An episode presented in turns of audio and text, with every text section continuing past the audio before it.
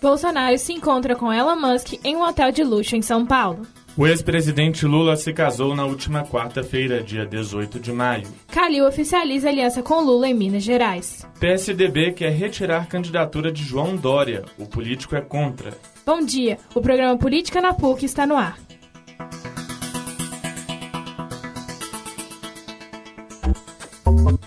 Política.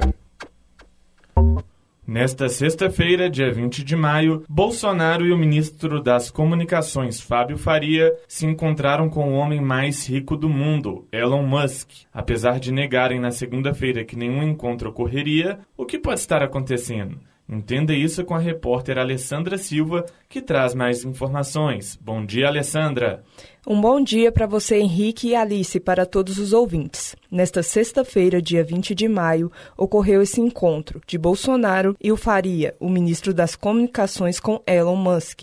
Mesmo que na segunda-feira da semana passada, dia 16 de maio, tenha sido negado qualquer chance de encontro ou reunião entre essas lideranças, o que todos acharam realmente estranho, pois isso compromete a lei de acesso à informação, pois tudo ocorreu em segredo, para só depois vir à tona ao público.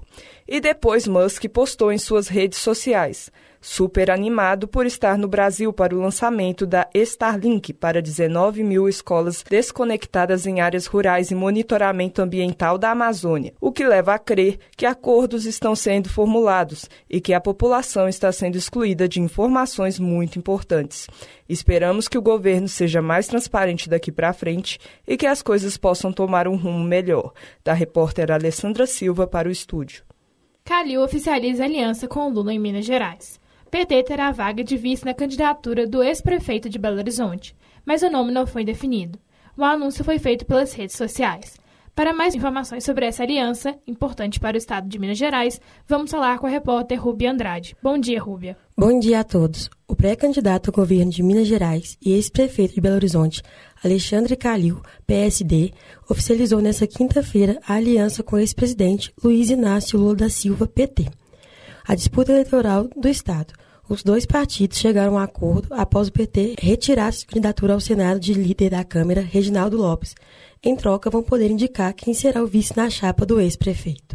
O nome de quem assumirá esse posto ainda não está decidido. Quem era cotado para ser vice de Calil era o presidente da Assembleia Legislativa de Minas Gerais, Augustinho Patros, do mesmo partido do pré-candidato, o impasse para formar um palanque entre Calil e Lula acontecia porque ambos os partidos queriam manter seus candidatos ao Senado. Enquanto o PT queria lançar Reginaldo Lopes, o PSDB defendia ter o Senado Alexandre Silveira para concorrer à reeleição. O obstáculo foi resolvido na semana passada após uma reunião de Lula com o presidente do PT, Gleice Huffmann, PR, Reginaldo e lideranças do PSD. Calil usou as redes sociais para anunciar o acordo com o PT e compartilhou um vídeo com um dingo feito para aliança com esse presidente.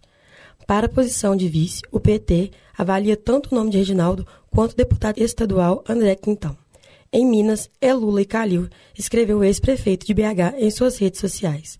Repórter Rubi Andrade para Política na PUC.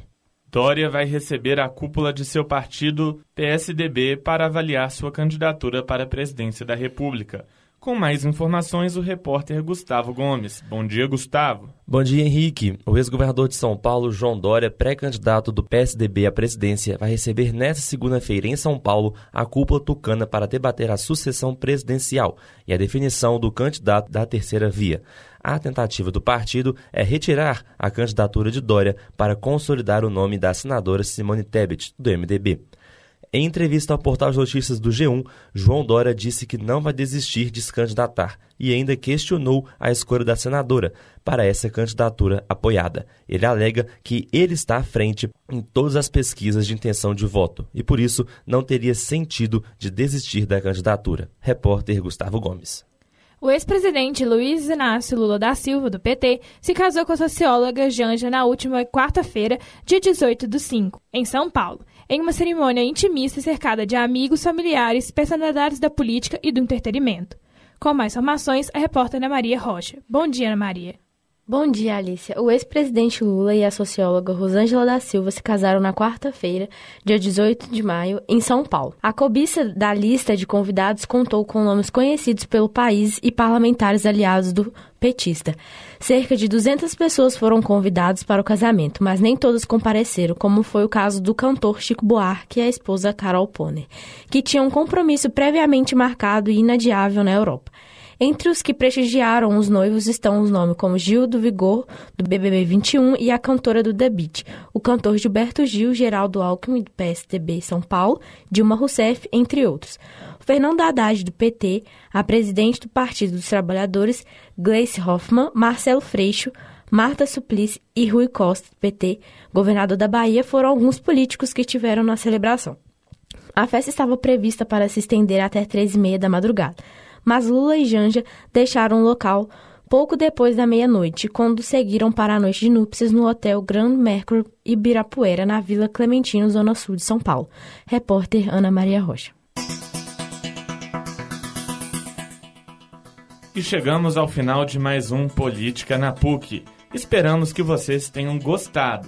Se houver alguma dúvida ou sugestão, entre em contato através de nossas redes sociais Instagram, arroba Política na PUC e Facebook Notícias Política na PUC. Tenham um bom dia e até a próxima. A apresentação, Alice Rezende e Henrique Toscano. Produção, Alessandra Silva, Rubi Andrade, Alicia Rezende, Henrique Toscano, Gustavo Gomes e Ana Maria Rocha. Trabalhos técnicos, equipe PUC Minas. Coordenação, Getúlio Nuremberg. Obrigada pela sua audiência e até a próxima.